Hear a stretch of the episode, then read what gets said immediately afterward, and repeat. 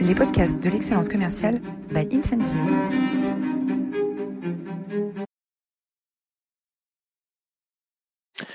Bonjour à toutes, bonjour à tous. Bienvenue dans cette nouvelle édition des masterclass de l'excellence commerciale. Aujourd'hui, on a l'immense plaisir de parler montagne avec Blaise Agresti. Bonsoir Blaise. Bonjour à tous. Alors, guider en, premier de cordée, euh, c'est ce qui va nous, euh, nous occuper. Quel est le parallèle qu'on peut faire entre l'exigence de la montagne et l'exigence du, business aujourd'hui? On va beaucoup parler de, courage, d'engagement, d'incertitude aussi, euh, avec plein d'exemples, plein de parallèles. C'est une, une, masterclass qui va être qui va être passionnante. Vous êtes toujours aussi formidable. Merci de votre fidélité. Vous êtes près de 220 inscrits aujourd'hui pour euh, euh, venir écouter, euh, Blaise. la semaine dernière, vous étiez également très très nombreux pour écouter la fondatrice du Women's Forum, Aude de Thuin, parler de comment on peut changer le monde par les femmes. Hein. Elle a créé le Women's Forum parce qu'elle s'est aperçue qu'au Davos Forum, il y avait 4% de femmes. Elle s'est dit, on ne veut pas réinventer le monde qu'avec les hommes en ignorant 50% de l'humanité. Un, témoignage que vous pouvez retrouver sur notre chaîne YouTube en replay. Euh, voilà. Alors, euh, euh, les, les, les, masterclass d'excellence commerciale sont rendus possibles par le support d'Incentive. Incentive, c'est un portail de performance commerciale. on accompagne les entreprises dans plus de 20 pays, dans 9 langues, pour améliorer l'efficacité commerciale et engager les équipes dans les transformations dans des secteurs très variés comme la santé, l'industrie, le retail ou les technologies. la page de pub est terminée. Euh, alors, Amaury, est-ce que tu peux euh, nous faire le portrait de euh, Blaise qu'on voit ici sur en pleine action, en pleine action près de Chamonix, je pense. voilà, Amaury, est-ce que tu peux nous dresser le portrait de Blaise? Oui, bien sûr, Roland. Blaise Agresti, vous avez au cours de vos expériences développé un sens du leadership complet. Dès les débuts de votre formation à l'école spéciale militaire de Saint-Cyr, vous êtes spécialisé en ingénierie, mais également en histoire à la Sorbonne. À votre sortie en 1996, vous devenez commandant de peloton à Annecy, puis rapidement commandant du peloton de gendarmerie des hautes montagnes de Chamonix. Pendant 20 ans, vous dirigez de nombreuses unités opérationnelles, en France mais aussi à l'étranger, et vous occupez des postes à responsabilité, comme le commandement du Centre national de formation des secouristes. Lors de cette période, vous forgez votre expertise dans, de multiples domaines, notamment en gestion de crise ou encore dans le domaine de la formation.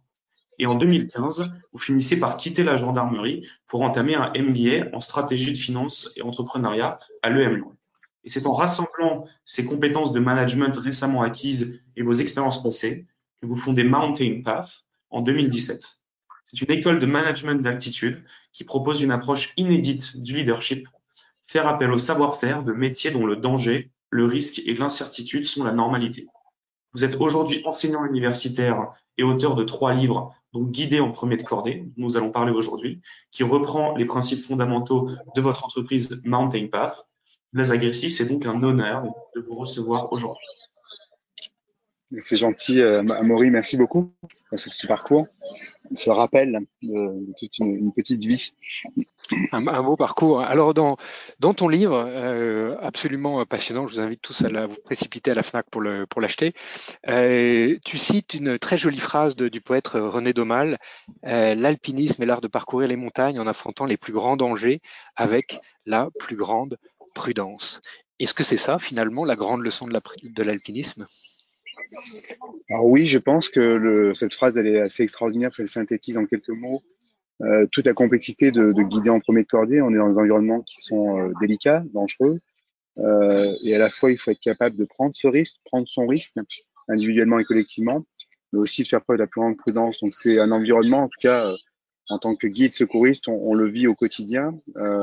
C'est un environnement qui présente des risques vraiment non négligeables. On pourra en reparler, mais pour donner une indication comme ça, mais euh, moi en tant que guide de ma promotion, on était 42.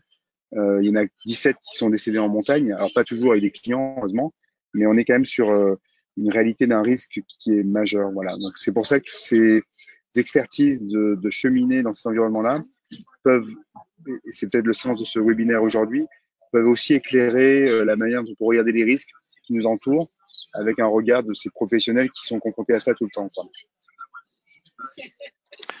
Alors peut-être première, euh, question, euh, pourquoi est-ce qu'on gravit une montagne? Alors ça, j'allais dire, c'est presque une question de philosophie, mais alors le, le parallèle qu'on peut faire avec un, une équipe commerciale ou un dirigeant d'une entreprise, c'est que en fait, on ne se met en mouvement, on ne quitte un refuge euh, que si on a la clarté de, de ce sommet. Alors, le sommet, qu'est-ce que c'est? On sait très bien que gravir une montagne, ça peut apparaître comme quelque chose d'absolument inutile. Euh, mais effectivement, quel est le sens qu'on peut donner à, une ascension? Euh, Quel sommet on va se choisir? Et ça renvoie à plusieurs questions en fait. Hein. Une question individuelle. Euh, quel sommet je vais me choisir moi en tant que citoyen, en tant que père de famille, en tant que dirigeant d'entreprise? Pour moi, mais évidemment, la question elle va, va, très vite se poser au titre de l'organisation. Quel sommet on se choisit collectivement?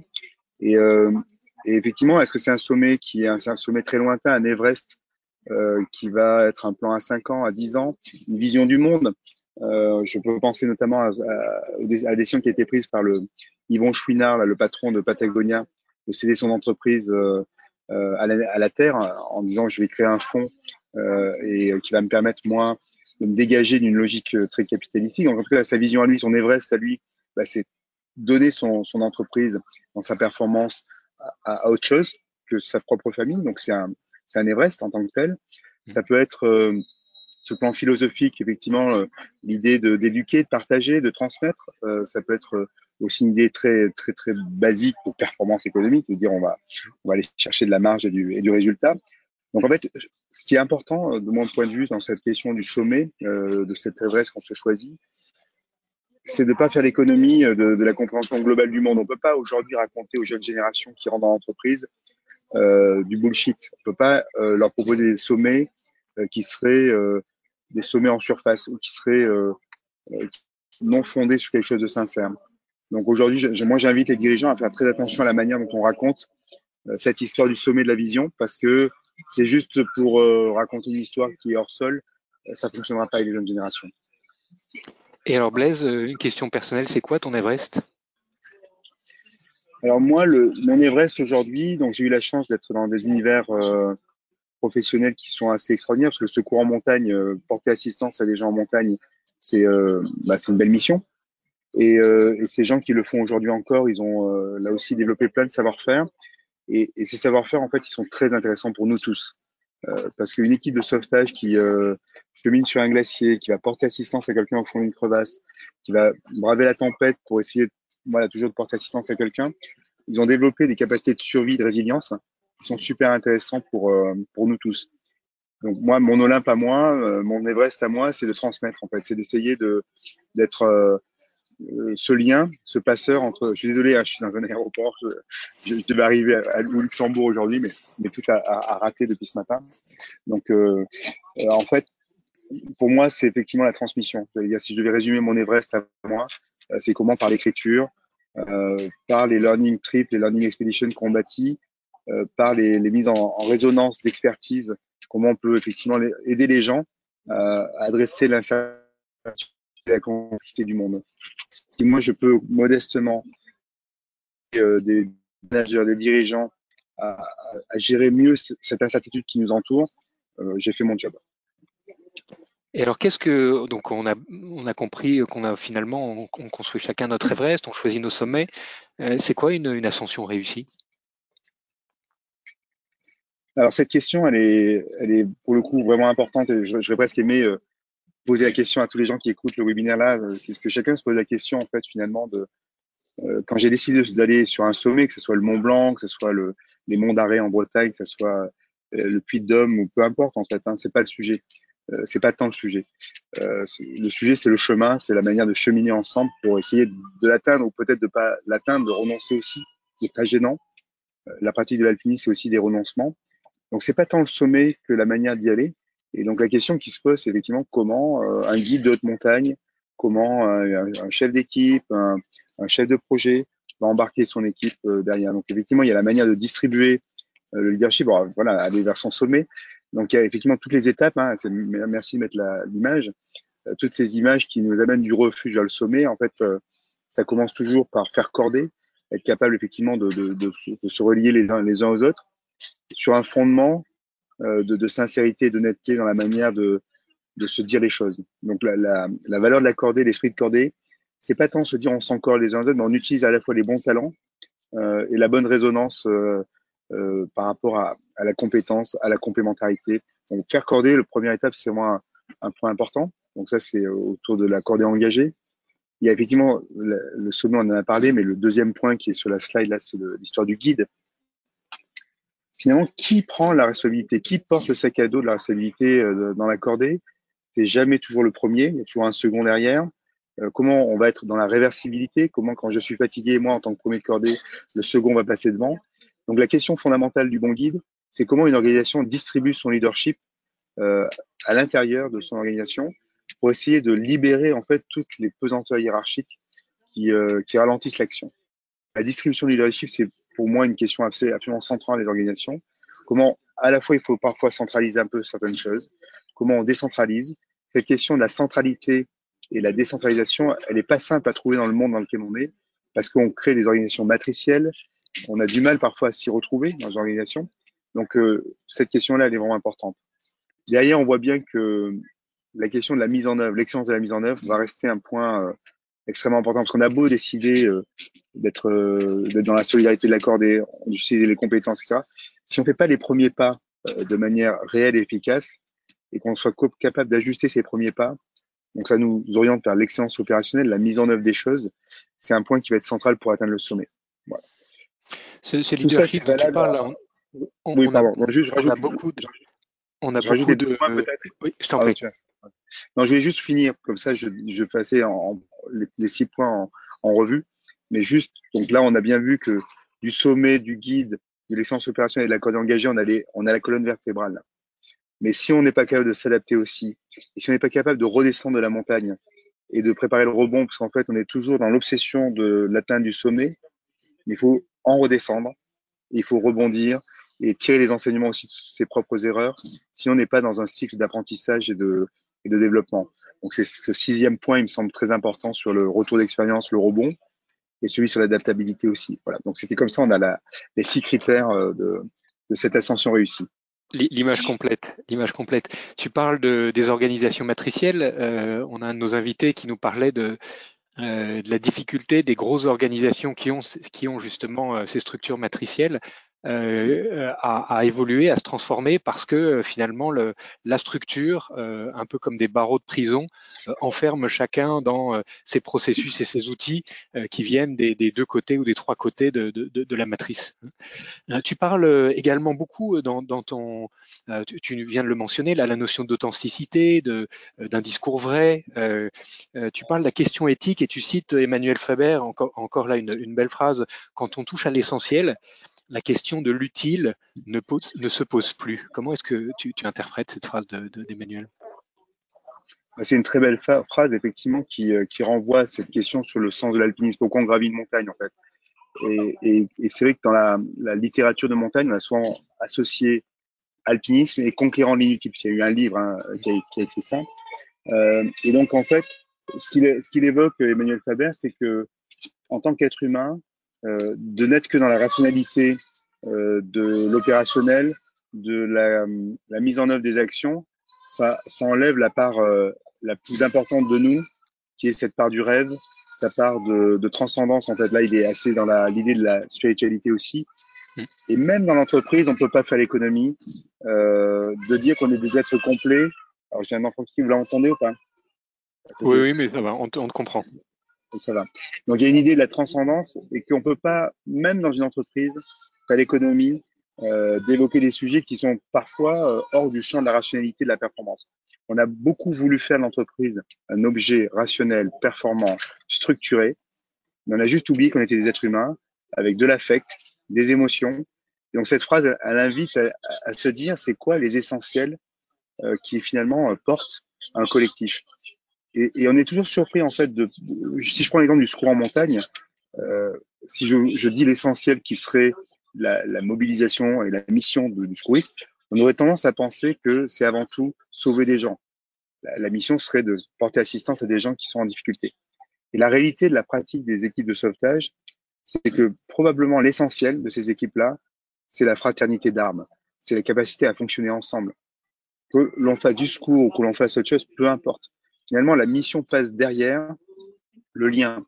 derrière l'intensité du lien. Et là, pour le coup, par rapport à, au thème de l'entreprise, ça remet en perspective peut-être un biais qu'on a ces dernières années de dire il nous faut une vision, une mission, des valeurs, il faut avoir la plateforme de marque qui soit bien établie. Et là, on est sûr qu'on va aller au bout du monde. Bah non. En fait, ça, c'est une vision un peu marketing et, et de communicant. Mais ce qui fonde la performance d'une organisation, c'est la qualité du lien. C'est la qualité du lien. Point. Et après, le reste, c'est la littérature. On bouscule des idées reçues. Euh, tu, mentionnes euh, quatre types de leadership hein, le leadership de challenge, le leadership de contrat, le leadership d'inspiration et le leadership de, de soutien.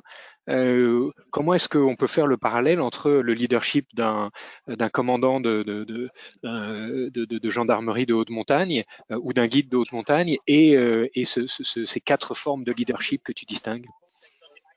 Alors, pour le coup, là, le, guide de haute montagne, il est totalement dans ces quatre formes-là. Quand on voyait tout à l'heure la, la, photo du le dessin du refuge qui va vers le sommet, on voit bien que si on commence par mettre la pression sur la cordée dès qu'on sort du refuge par rapport à un leadership, on va dire, de plus de performance, de challenge, ça va pas le faire. En fait, on est à 3 heures du matin, on vient de se réveiller, euh, on, a, on, a, juste envie que le guide nous parle gentiment, qu'il soit sympa, qu'il dise une petite chose qui détend l'atmosphère, parce qu'on a de la pression, on a un peu l'appréhension de sortir de, de, ce refuge. Ça, ça va être les premiers pas. Donc, on est sur le leadership de soutien dans les premiers pas. Et je dis souvent que le guide commence sa journée à genoux devant ses clients, parce qu'on met les crampons. On met les, les, on met des crampons à ses clients, soit on les aide à attacher les crampons. On commence la journée par beaucoup de gestes, en fait, qui sont des gestes de, de, de, de, ouais, de soutien. Après, derrière, quand on va être euh, effectivement à aborder la zone de crevasse, euh, la zone un peu plus crevassée, on va bien la côté euh, à l'ombre des montagnes, euh, on peut être dans une zone plus difficile. Et là, la posture va changer du guide, va être plutôt peut-être dans une, une intensité d'action où on va donner des, consignes beaucoup plus claires. On va essayer de structurer la manière de, gérer les risques. On va peut-être avoir un leadership qui sera un peu plus fondé sur une forme d'autorité naturelle.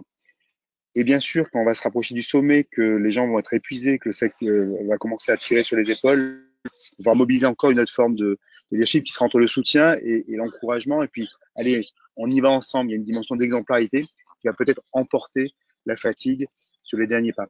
Donc, en fait, le guide, toute sa vie, durant, euh, ne fait que varier sur ces formes de leadership. Et ce qu'on invite souvent à, à faire euh, les, les, managers qui viennent, qui viennent avec nous, c'est de se questionner sur la bonne posture en fait. C'est y a une, un rapport fondamental entre performance et, euh, et, et synchronicité de la posture. C'est-à-dire que si je viens en tant que manager amener du soutien à un moment où il faut donner un coup de pied aux fesses pour simplifier un petit peu, ben, on va être à contre-temps.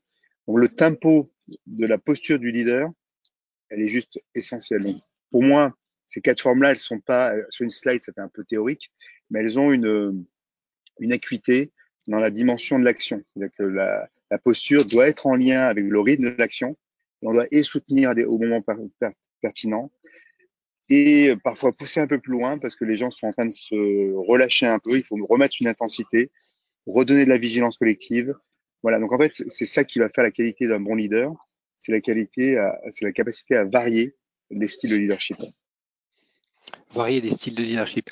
Alors, euh, il y a une, situation particulière euh, quand, on est, euh, quand on est en montagne, c'est euh, l'accident. Hein. C'est soit l'accident, soit euh, le mauvais temps qui, qui arrive, soit une difficulté extrême, un crux qu'on a, qu'on a à franchir.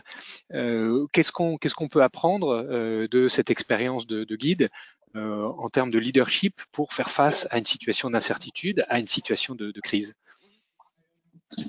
Il y a peut-être, euh, enfin, la question elle est, elle est, vaste en fait. Hein. il y a beaucoup de choses peut-être qu'on pourrait dire, mais euh, il y a d'abord une dimension euh, morale euh, à, à l'incertitude et à la crise, c'est que il faut quand même retenir ses émotions. On peut pas se laisser déborder, envahir par les émotions, en particulier quand on est une équipe de sauvetage.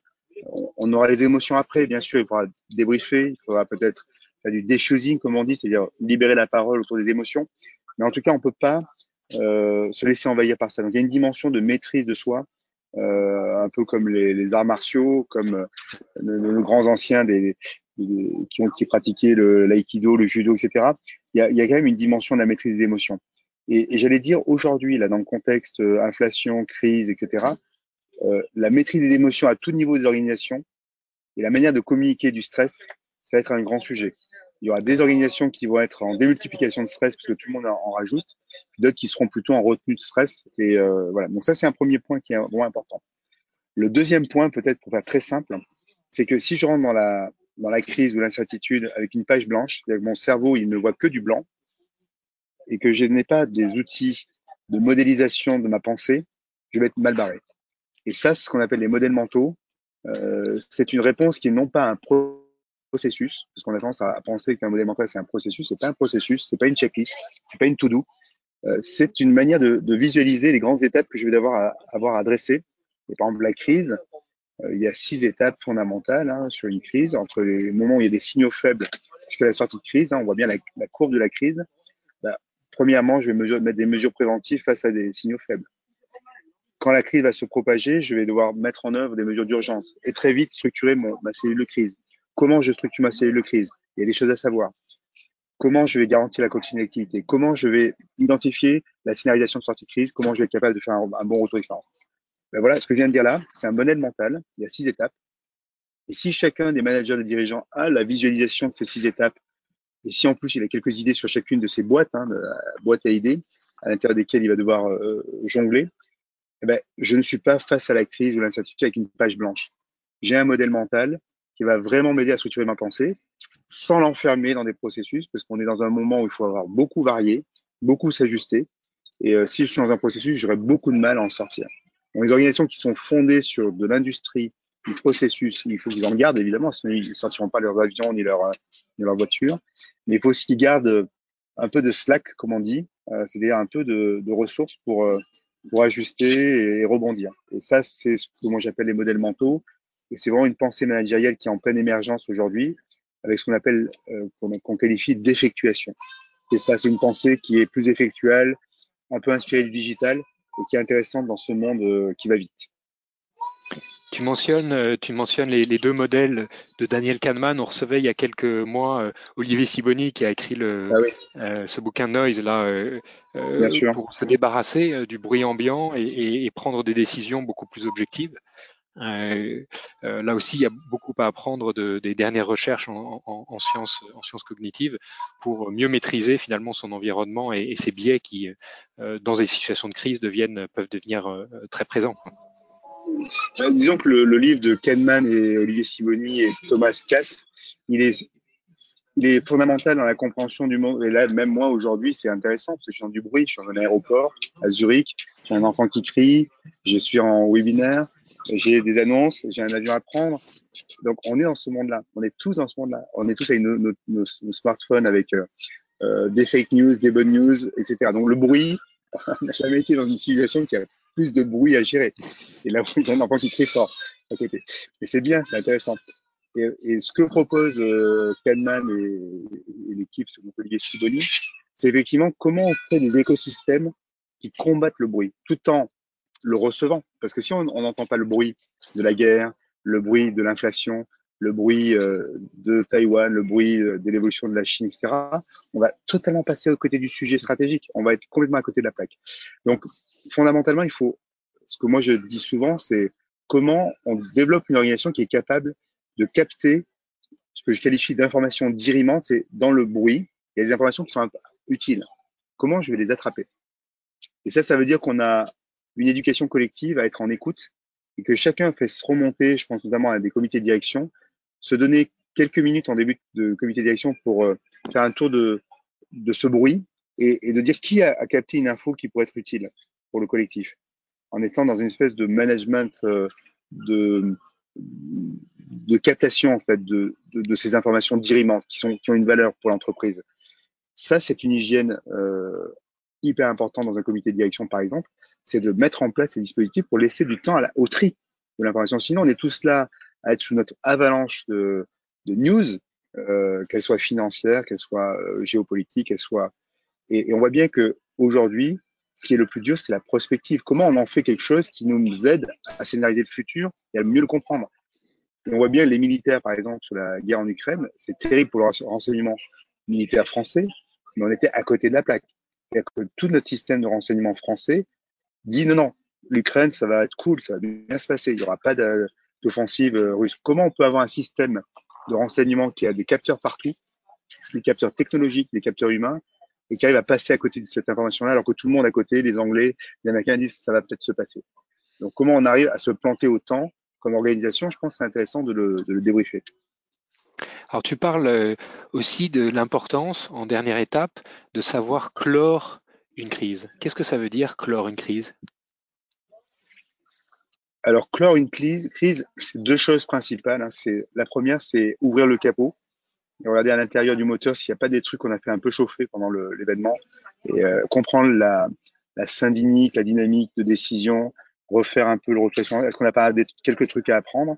Et tirer les leçons de ça, peut-être pour garder des bonnes pratiques. Parce la crise, en fait, elle, a, elle nous a obligés à penser différemment et à s'organiser différemment. Donc, je dirais, je dis souvent à des dirigeants, est-ce qu'à l'issue de la crise Covid, euh, vous avez tiré les enseignements en termes d'organisation interne? Parce que vous avez mis en place des trucs nouveaux Est-ce que vous avez changé complètement votre organisation après le Covid ou est-ce que vous êtes revenu à l'organisation d'avant le Covid?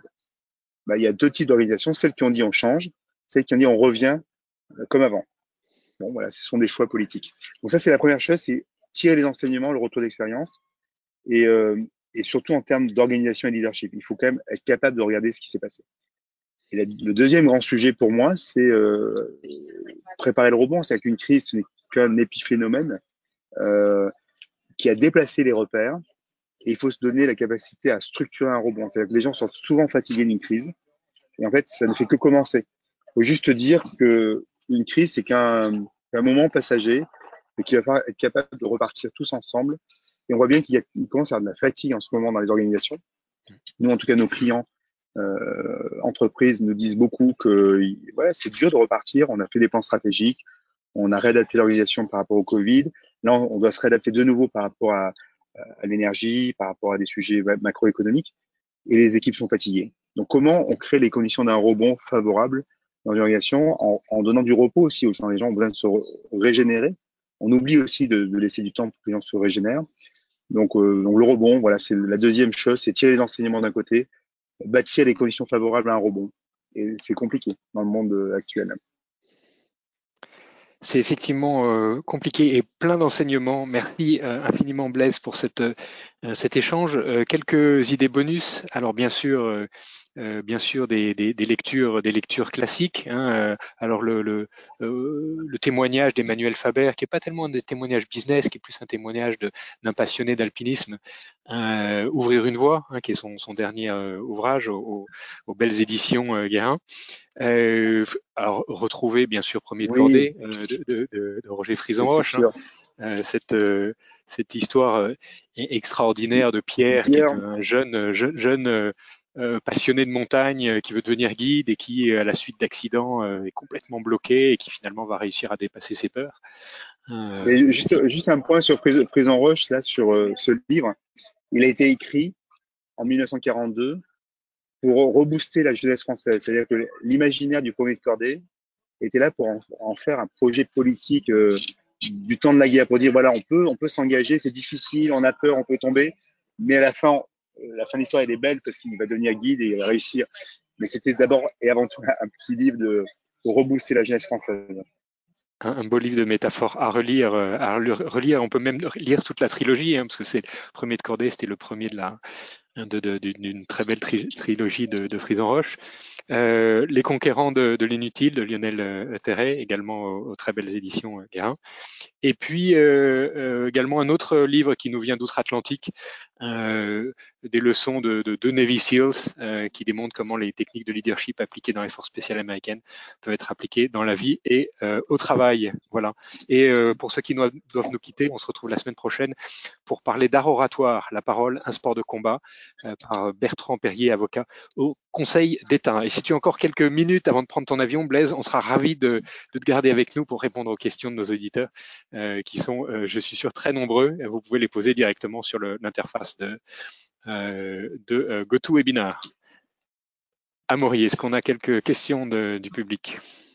Alors oui, Roland, on a quelques questions du public. Euh, alors la première que je prise, alors vous avez dit qu'on doit toujours, qu'un leader doit toujours déléguer aux autres.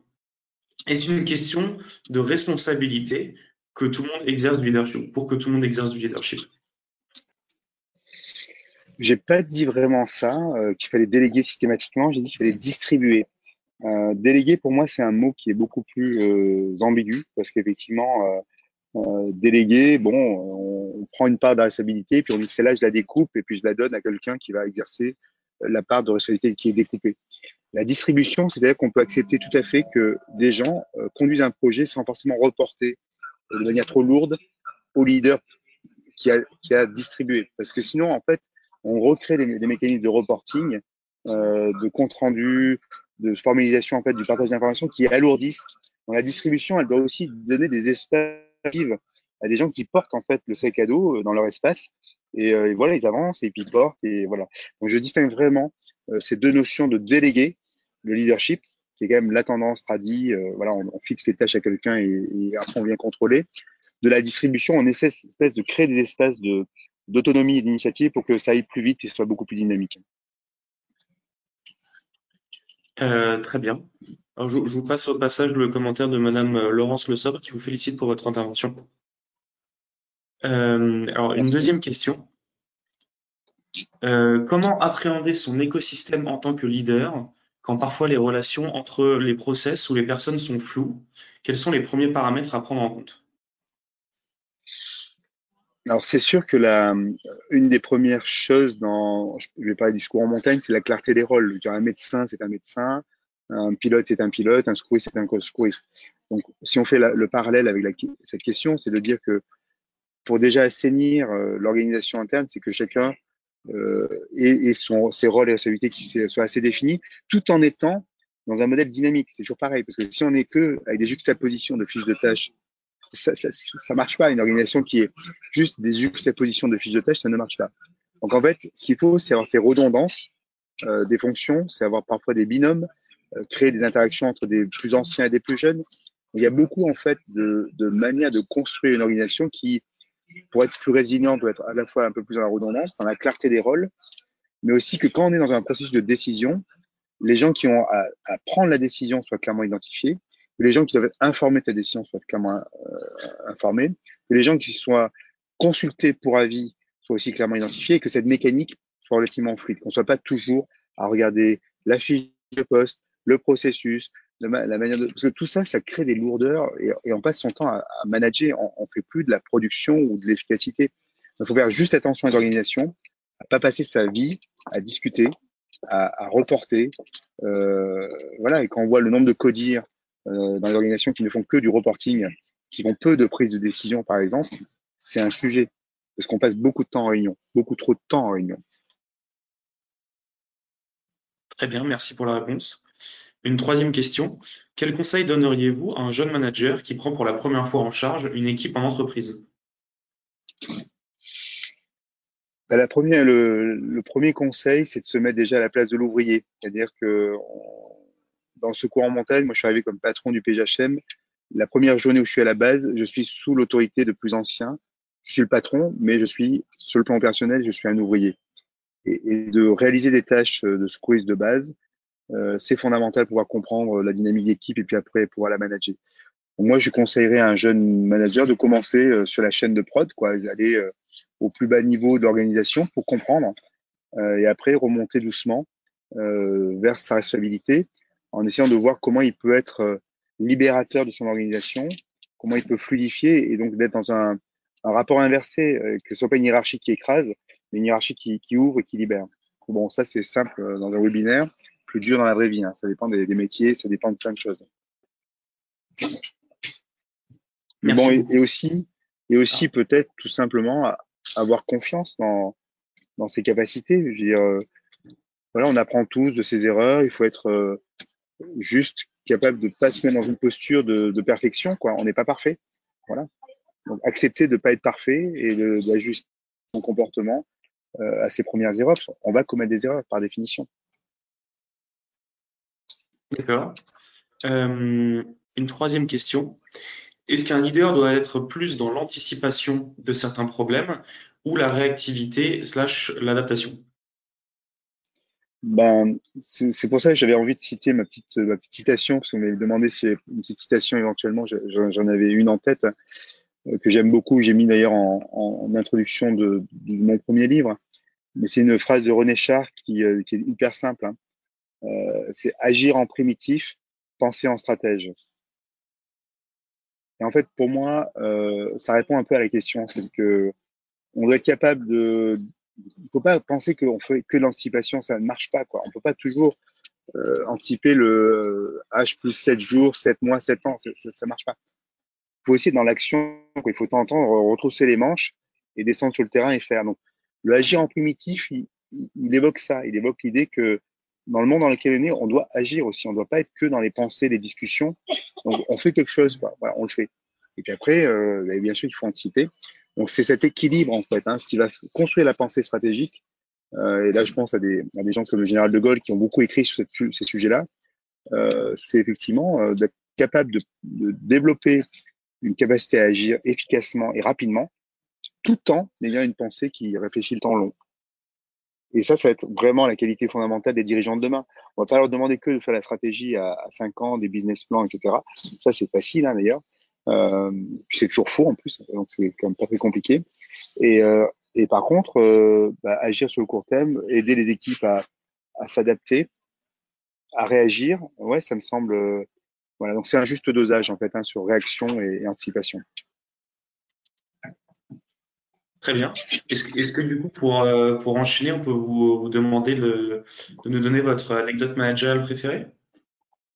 Alors ça, j'ai eu la question, mais j'ai pas pas pas vraiment la réponse. Euh, moi, ce que j'ai ressenti dans ces unités de sauvetage que j'ai dit tout à l'heure, le, le, le, fait d'être patron de l'unité et d'être un jour le lendemain à la base secours et être sous la responsabilité d'un plus ancien, c'est pas une anecdote en, en, tant que telle, mais c'est euh, en tout cas moi je l'ai vécu comme une anecdote parce que j'avais quelqu'un de vrai Henri Casemajor qui m'a qui m'a appris à faire mon sac et qui m'a donné les premiers conseils alors que j'étais le patron. Et je trouve que cette euh, cette capacité dans ces, ce type d'organisation, que ce soit les forces spéciales, que ce soit euh, les PGHM, que ce soit tout un tas d'organisations qui sont un peu dédiées à l'action un peu brute et, efficace, ce changement de rôle, en fait, il est, il est, il est génial. Et, euh, et en fait, dans des organisations beaucoup plus euh, grosses, huilées, la banque, les, les, univers financiers, etc. En fait, il y a beaucoup de hiérarchisation euh, qui répond à, en plus à des impératifs de, de, de, rémunération. Donc, on est vraiment dans cette hiérarchie euh, qui est très pesante en fait, où les gens ne connaissent même plus ce qui se passe sur le terrain. Et donc, euh, donc l'anecdote, c'est pas une anecdote, c'est plutôt une invitation à, à vraiment se rappeler qu'il y a des gens qui sont sur le terrain et, euh, et à pas les oublier jamais et qui en savent parfois beaucoup plus que nous. Blaise, un immense merci pour ton temps, un immense merci pour ta disponibilité. On sait que ton timing était très très serré. Euh, on a été ravis de pouvoir t'accueillir aujourd'hui. Euh, et tu nous laisses avec cette très jolie phrase de René Char, agir en primitif, penser en stratège. Euh, un immense merci et je vous redonne rendez-vous à tous la semaine prochaine pour euh, parler de euh, euh, pour parler de la parole est un sport de combat. On va parler d'art oratoire avec Bertrand Perrier, avocat au Conseil d'État. Merci à tous, bonne journée et très bonne journée à toi aussi Blaise. Au revoir. Merci à vous. Au revoir.